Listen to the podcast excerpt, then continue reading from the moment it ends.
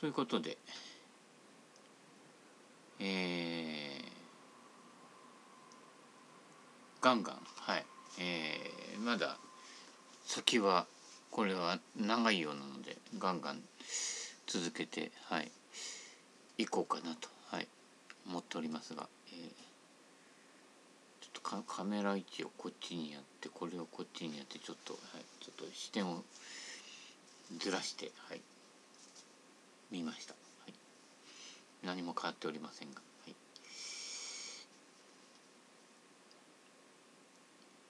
行ってみると意外と広い、うん、ゴルフ場ってだからこう景色の錯覚があるのでまあ林がせり出したりしてると狭く見えるとかね、えー、地形によっても狭さ広さとかね、えー、くぼんでたりしてスタイミーになってると、えー、狭く感じたりとかあとティーグラウンドの位置ですか、えー、前方が見渡せる位置にティーグラウンドがあると広く感じたりするけどティーグラウンドが意外と縦に長かったりして奥から打つ場合は、えー、出口が入り出口が狭いので、えー、狭く見えると。で実質上ティーグラウンドの長さぐらいはすぐ飛び越えてしまうんだけど、えー、ものすごく狭く後ろから打ってるような気がするというやつですね。はいえー、そのような錯覚が起きます。はいまあ、実際に邪魔になるね木木とかねそういう感じの狭さもありますけれども、えー、視覚的にすごく狭く見える、えー、手前の方に木が多いか奥の方に木が多いかとかでもちょっと見え方が違ってくる。まあねあの浮世絵とかじゃないけれども遠近法的なあのあとこうデフォルメされてる感じですかね。はい。えーあの神社とかでもよくあるこの奥まって見える、えー、作りとかね、はい、実際はそうではないんだけどこう視覚的にこう狭まっていくような奥まってるように見える細工とかね。あの神社はまあトリックアートが好きなのかもしれないけれども、ね、お寺は意外とドンとそのままなんですけれどもね。行ってみて振り返ってみるとあれこんな広かったのに みたいなね、えー、そういうことも結構多いですね。はいえー、打ち出しのところが狭いと狭い感じがしてしまうのでついついビビって打ったりとか、えー、あんじゃスプーンにしようとかでドライバー変えてスプーンにしても結局ミスするもんですね。でドライバー今ドライバーとスプーンの体積差が大きいのであと MOI 値も結構違ってたりすると結局スプーンの方が実は難しいクラブになってたりとかしてねたまにしかティーアップして打ってなかったりするとね、えー、もう刻むんなら徹底的に刻んで7番ウッドとか、ね、それこそアイアンでもいいんですよ。えー、ティーショットアイアンでセカンドでフェアウェイウッドで寄せてっていうとえー、逆に人があんまり打ってないところだったりとかしてライライも良かったりとかね、えー、意外とあの飛んでくるであろうあたりにこう戦略を練ってたりする場合が多いわけなのでここはまあ打ってこないから平らにしとくっぺみたいなところはね、えー、意外と綺麗なのであの最初に刻んで後からロングショットにするっていうね、えー以前モーノーマンがね、えー、ドライバーと9番アイアンであの打てるところを逆に9番アイアンでティーショットしてドライバーで乗せたっていうね。やっぱ違うなと思ってね、まあ、あの人もちょっとあの若干奇人変人的なところも入ってるのででもやっぱりやるなっていう感じですね。うん、最初で9番打って後でドライバーで乗っけるというね。えー、一緒だよみたいなねあかっこいいなと思いますね。はい、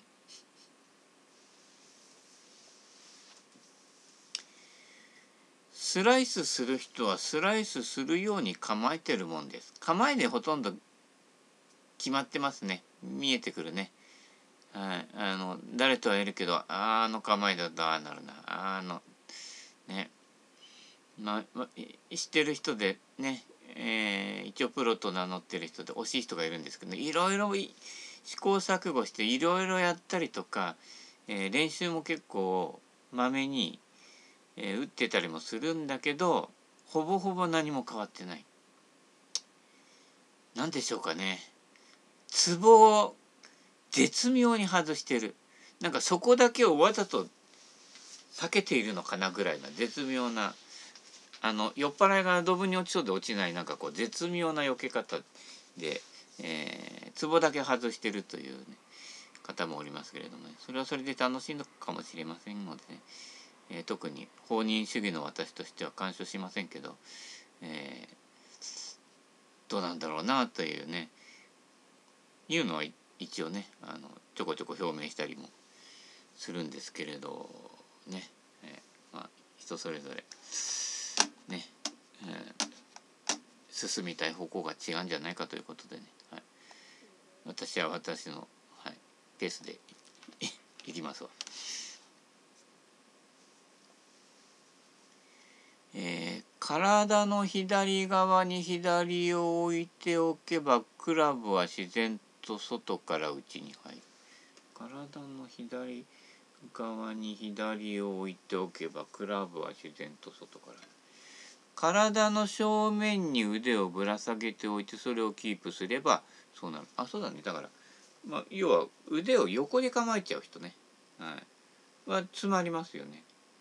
でこっちはインサイドで振りやすい動きなんだけど左腕も引っ込んでるのでこっちは、えー、こっちも引き込みやすいと。だからインサイドアウトとアウトサイドインのなりやすい要素がダブルになってるのでややこしやになってるわけですね。こっちでこうやって押っつけて打っててでこっちでこ今度はこっちに引いて左に振り抜くっていうね非常に難しい動きをしてるわけですよ。もう解決法は簡単ですよね。こっちを前前に出せばいいわけですよね。あちょうだいちょうだいの手ですよね。ちょうだいって腕前に出せばいいわけですよね。前で出せばここで触れるわけですよね。こっちもこっち陰に引き込みすぎなくて済むしこっちも陰に引き込みすぎなくて済むという。ただこうね前も説明して残してありますけど上腕部と体の位置関係前後関係だけですね。それが懐なので何も難しいことはないわけですね。だからインサイドアウトとまあ五木ひろしですよね。とこっちのねこっちの引き込むこっちのを同時にやろうとするがこうやってからえー、っと今度こっちに行ってこっちかよみたいな感じになるわけですよね。なんかこうこうやってこう行って戻ってみたいな。でだったら最初から体の前で振ればみたいな感じになるわけですよ、ね。えー、非常にシンプルなことなので、うん、もう何度も繰り返しですね。はいえー、認知が変わるまであと聞く耳ができるまで、はい、何かが入っているとその他の何かは受け入れがたいものとして捉えられると。で人ってあの現状を守ろうとする意識がすごく強いので。もう現状を守るっていうことは何も変わらないっていうことですね。はい。えー、プロとアマの違い。インパクトから逆算したスイングか踊った結果のインパクトか。そうね踊った結果のインパクトだと、えー、偶然に左右するされるわけ。もうな何をやってるかよく分かんないんですよ。こんなのってこんなのってこんなのってこんなになったりとかね、えー、いろいろやった結果のインパクトだとまあ運ですよね、はい、お祈りしてください。まっすぐ飛びますようにってね、えー、ですね。だから上手な人はここに戻ってくるんだろうったらここの腕の形を覚えとけばいいんだよなと。ここの腕の形を覚えといてここだから、えー、行って帰ってくるんじゃなくて何も動かしてないんだよという。これを大抵こっちに行く時にこっちに外すわけですね。はい、こっちに外したらこっちに戻さないと帳尻が合わないので無理くり無理くりこっちがだから体の右側であれこれやるスイング理論が多くなるわけですね。だこれを、まあ、一番分かりやすいのは倉本さんのスイングとかだけどこう決めといたとこでこうやってこの腕の上げ下げをだけやってるとこの関係がずれないので、えー、なんか他にすることがないんですよね。はい、なのでインパクトの状態をキーアドレスのか。アドレスの状態をキープしたまま振ってくる振り戻ししてくるのでアドレスの状態に戻りやすいと。で踏み込んだ分だけまあ今巷でよく言ってるハンドファーストに打てっていうね、はい、50年前も杉原さん言ってましたけどね、えー、踏み込む分だけダウンブローになっていくということですね。はい踏み踏み込まないとだから尺流値多いっていうのもあのアドレスもあるし、えー、あの踏み込んでいないっていうのもあるので乗ってないということですね。で父ロドリゲスなんかこれこうやって打った後そのままかこう首をこっち側にかしげたまま歩っていくからね。ええ。ほとんどあれあのアイスホッケーのシュートかみたいな感じですね。もうね躍動感の塊ですね。父ロドリゲスね。ってこのままいっちゃうからね、うん、もうこんなになってフィニッシュ取ってないですよね、うん、強烈ですね、はい、強烈なインパクトですよ、えー、YouTube とかね、えー、向こうのね、えー、なんだ？たまにフェイスブックで上がってくるけどね、えー、父よあなたは強かったってやつですね。はい。風の日は番手で距離を打ち分けるのではなく届くクラブで高さを想定して打つと、はい、100ヤード5番円の転がしでもありですと。パターで距離打ち分けてるのにちょっとだけワンパターンだとバリエーションがないと。いうことですね。風の日はまあ極端な話人の背丈より上げないぐらいの感じでやっていく。特に、えー、河川敷で吹き垂らしのところとかね。はもうなんかこここの目線の高さで全部転がしていくんだよぐらいな感じでやっちゃうわけですよ。だからねそうするとあの2アイアンとかが生きてくるわけですよ。だからあの番手って番手ごとの飛距離とか言ってきちゃダメなんですよ。届くんなら何でもいいわけですね。はい。えー、ロフトというのは飛距離を打ち分けるためにあるんじゃなくて高さを打ち分けるためにあると。まず発想の大転換が必要ですね。距離は届けば何でもいいと。え届くんだったらそんなに無茶ぶりしない方が正確に打てるのででっかいクラブで低く転がせばいいわけです。はい。ランニングアプローチ。で風の日なんかは150ヤードあって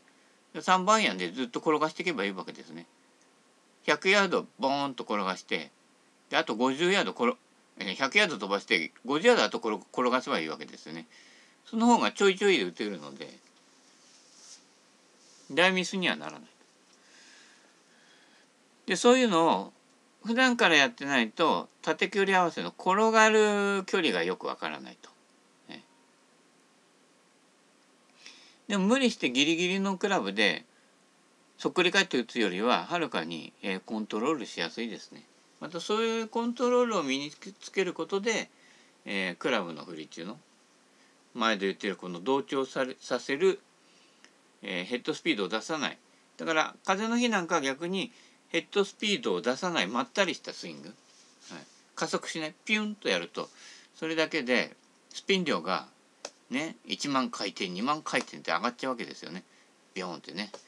角の一流デパート白木薬薬六屋さんで「紅お城につけたお姉ちゃんからくださいのちょうだいの」言ったら1万や2万知らないはねくだらない品物って寅さんが言ってんじゃないで1万回転2万回転いったらふわーっとが上がってどこ行っちゃうか分かんないわけですよね。越谷なんかねふわーっと待ってかれたらね必ずちょうどいいとこに池があるんですよね。そしたらもう自分の目の高さで飛んでくぐらいのところでオール転がしでいいわけですよ。それこそ短尺直ドラ専用みたいなね、えー、38インチロフト14度の小ぶりなドライバーとかでね全部ねやっちゃってもいいわけですよ。それで縦距離を合わせることを覚えていった方が、えー、が。そそれでいてあだから普段の風のない日に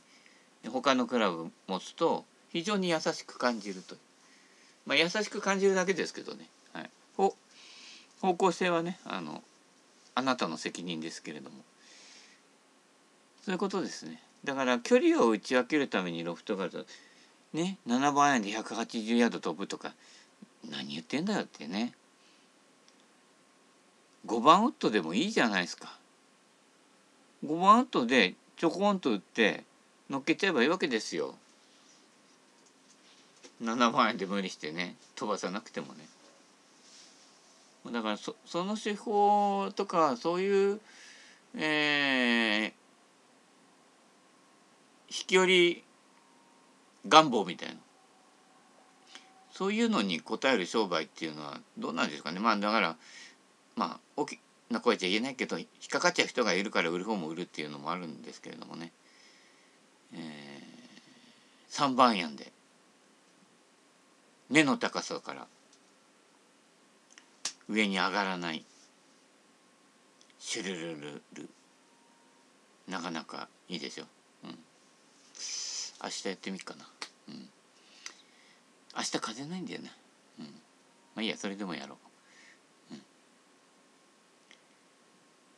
小技は文字通り小さな筋肉を使うんですよ。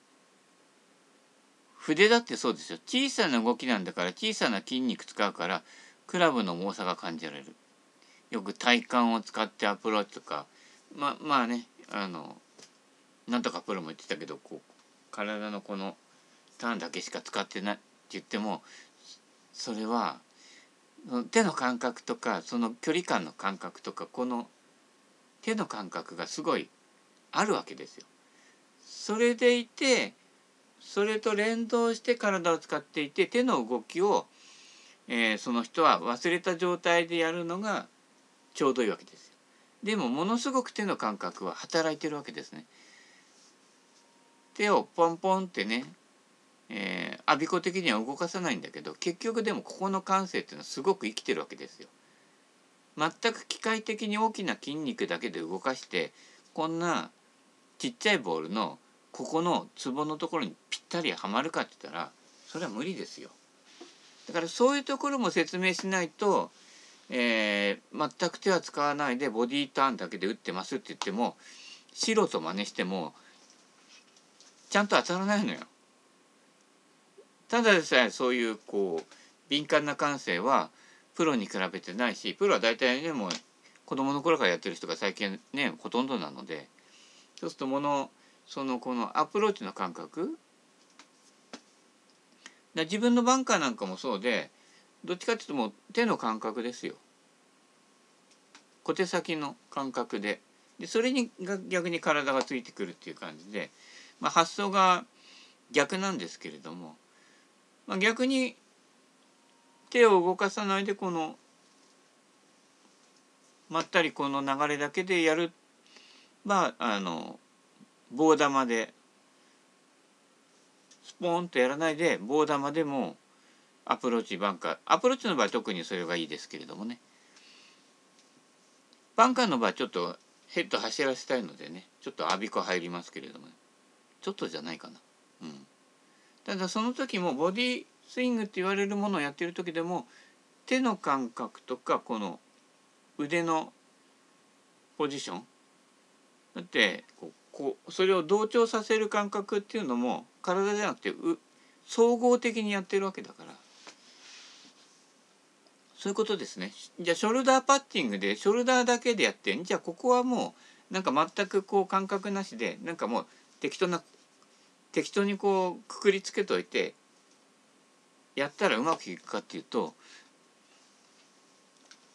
大きな筋肉は鈍いし雑雑なわけですね。だから小手先でパカッとか打っちゃうことはなくなるのでその分はいいんだけど結構雑雑ですよ。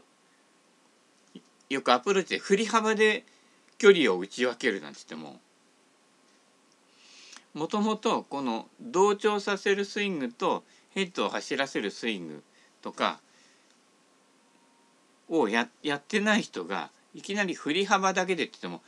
振り幅だけだけどまたガッとか打っちゃったりとかねするわけですよね。8時4時通り過ぎるともういきなりトップまで上げるスイングができないと。その中途半端な距離とか言ってる人は、まあ、大体そうだけど小手先のチョンとフルスイングの2種類しかできないと。その間がないと。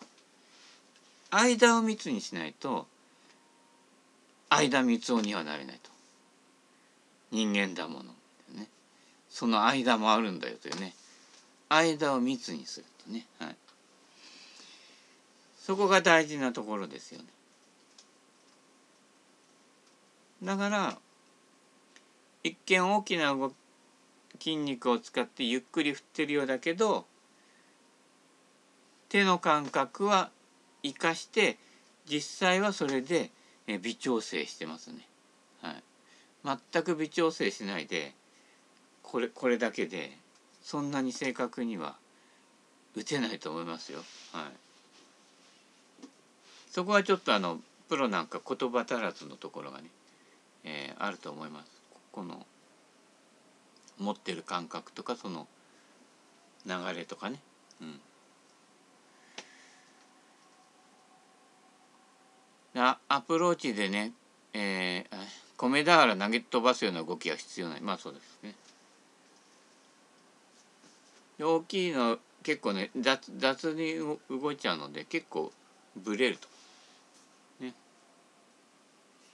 そその、えー、作業の細かさによって、えー、だってボディターンでマウス動かさないでしょ。ね。手先ですよね。器用な手先使わないとねマウス動かす動きででこのマウスを動かす動きぐらいでクラブヘッドはかなり動いちゃうわけですね。ええっていうことは普段使ってるこの利き腕の感性とかを生かしてやった方がこれでねちゃんとこうこのポイントポイントでパッと止められるじゃないですか。まあ本当の初心者はあれだけどねマウマウスでやってこうやってなんかできないとパソコンの仕事もできないわけですよね。そういったこう小さい感性の、えー、繊細なこう感性を十分に生かすとそれと大きな筋肉を連動させるとそれは大きな筋肉からいくんじゃなくて小さな動きから上げていくとショットの練習と一緒ですね。そうしないと連動していかないと。だからこう小さい動きとボディを思いっきり動かすフルスイングの2パターンしかできなくなっちゃう。その間が密じゃないと。その間もリンクさせるにはこの小手先の感覚と体のポジショニングとかを感じ取りながらでもうちょっと言えばクラブヘッドとの挙動を感じ取りながら振るとまあよよよりアベレージ君が良くなるというね、えー、そんなところでしょうかね。はい、発想を変えて発想を変えるだけでもだいぶ違うのでね、洗脳されてるからねもう大体もうワンパターンの考えしかないからもう大体同じ答えしか返ってこないのね。オリジナルないのかなと思っちゃいますよね。自分で見つけるの面白いじゃないですか何でも何でもマニュアル読んでググってじゃなくてやっぱ自分で見つけていくだピタゴラスの定理とかもで公式見て覚えちゃえばそれに当てはめればいいだけだからまあまあ言ってみればカンニングみたいなもんですよね。それをピタゴラスの定理を見つけていくっていうところからやっていく人がほとんどいないと。元からやっていくっていうのはそういうことですよね。基本を学ぶって言っても誰誰が基本だって言ってることを学んでいくんじゃなくて基本ってその人は言うけどそれ本当なのかな？でその人は実際にそれやってるのかな？ぐらいなにね疑ってかかって。でどの人も共通でやってるようなエキスってなんだろうなとかね。自分でこう観察してみていかないとただ字面追っかけてたりとかね絵絵のところに下に解説が載っててそれをずっと読んでいくっていうだけじゃねアウトですよ。ほとんど字読まない方がいいですね、はい、自分で見つけると。自分の感覚を大事にすると、ね、まあ失敗したりね遠回りしてもいいんですよ。趣味趣味でやってんだからね、はい、でも意外とねプロでやってる人の方がねその感覚を生かしててねアマチュアでやってる人がね意外とこう自分を枠にはめがちになってしまうというね、えー、逆の方がいいんじゃないかなという気もしますけれどもね。だからプロの方が、えー、自分のスイングを解説するのが下手だ下手だというね、えー、言語化するのが下手だっていうねいうことですよ。はい。えー、ゴルフを始めたらした方がいい練習。7番アイアンで100ヤード。あまあもっと飛ぶ人ね。7番で150ヤードぐらいあるポテンシャルの人が100ヤード。要は3分の2ぐらいの距離を打つってことですね、えー、女性だったらもうちょっとね少なくね7番アイアンで50ヤードとかね、はい、ドライバーで100ヤードで止めてみるとかね。止めができないと走らせるも分かんないのでこのドライバーを100ヤードで止める150ヤードで止めるっていうね。それね飛ばせ飛ばせって言ってるけど飛ばせ飛ばせでやるとまあ現状のゴルフ界にのアマチュアの感じになってます。飛ばさない飛ばさない止める止めるそのポテンシャルの手前で止めるってやればその中途半端の距離の苦手さっていうのが最初からないわけですね。あこれ縦距離を打ち分けるもんだ全てのクラブでっていうねまずその辺の逆転の発想が必要ですね。で上手な人ってやっぱり日本オープンなんかでもそうだけど縦距離を普段やってるウェッジじゃなくても、えー、合わせるのが上手です。最初の23ホール普段やってないから縦距離合わなくて結構ダボ取りたとか叩いててもだんだん帳尻で合わせてきてね7番アイアンで結構上手に縦距離合わせて50ヤード70ヤードとかをきれいに乗っけてきたりとか開いてあのウェッジのようにまったり使ったりとかそれはだからクラブ走らせる動きとまったり動かす動きとかそういうのを体験的に